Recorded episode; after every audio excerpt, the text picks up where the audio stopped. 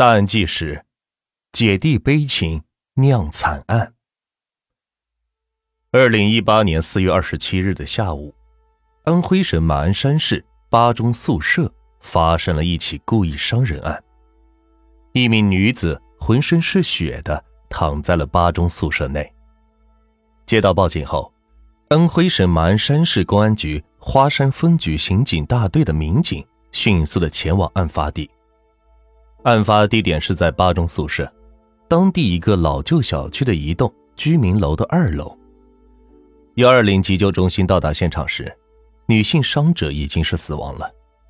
房间里传来女子父母的哭喊声，报警人是她的朋友。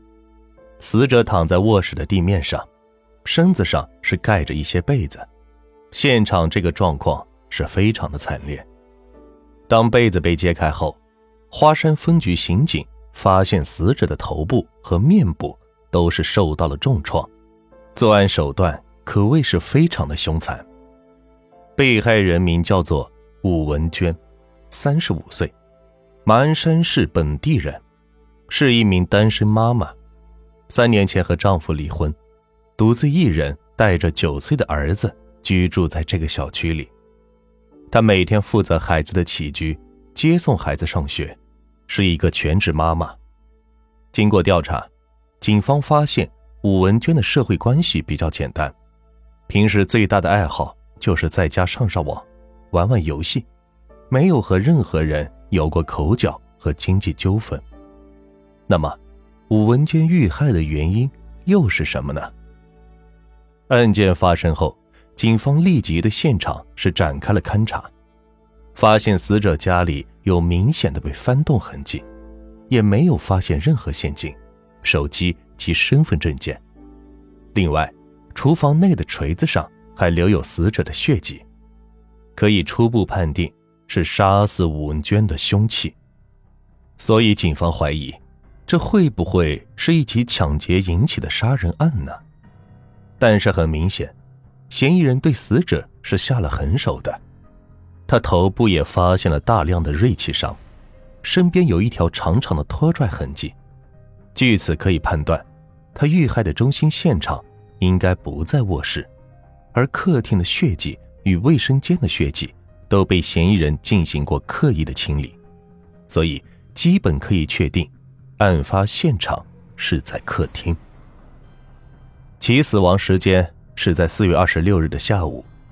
在花山警方的坚持努力下，嫌疑人很快被锁定为武文娟交往的这个湖南男朋友张伟。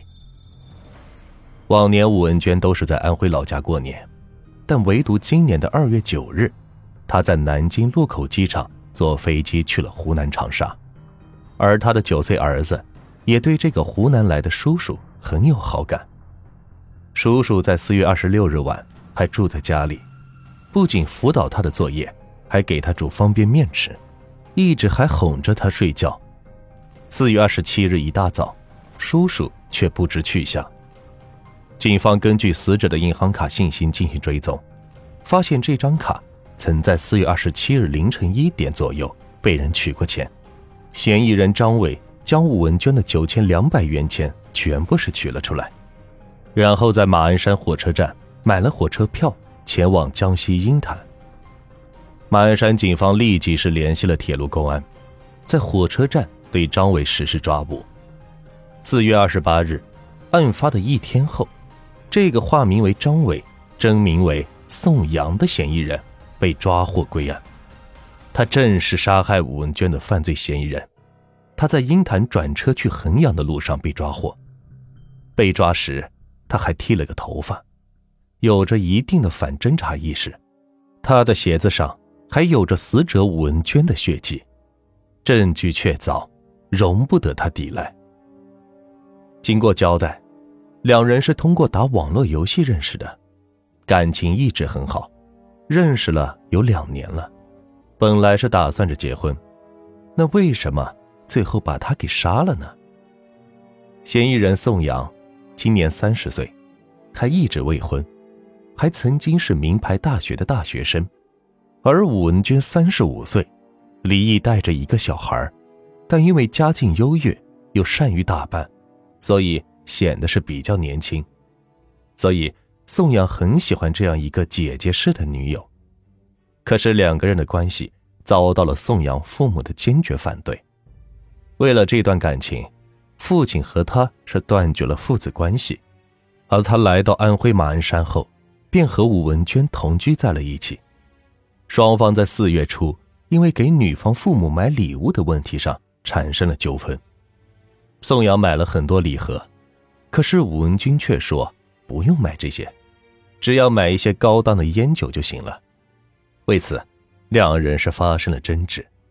毕竟宋阳家里经济是比较拮据，哪有这么多钱买些高档的烟酒呢？双方是不欢而散。宋阳便坐火车回到了湖南的老家。期间，武文娟打了二十个电话，宋阳还在气头上，都是没有理会，但却并没有要放弃这段感情。他一直在默默关注着武文娟的一举一动。渐渐的，他发现武文娟又有了别的男人，便专程坐火车来到马鞍山，并在武文娟家小区附近开了一家小旅馆。四月二十六日，他直奔武文娟家里，质问武文娟和那名男人的关系。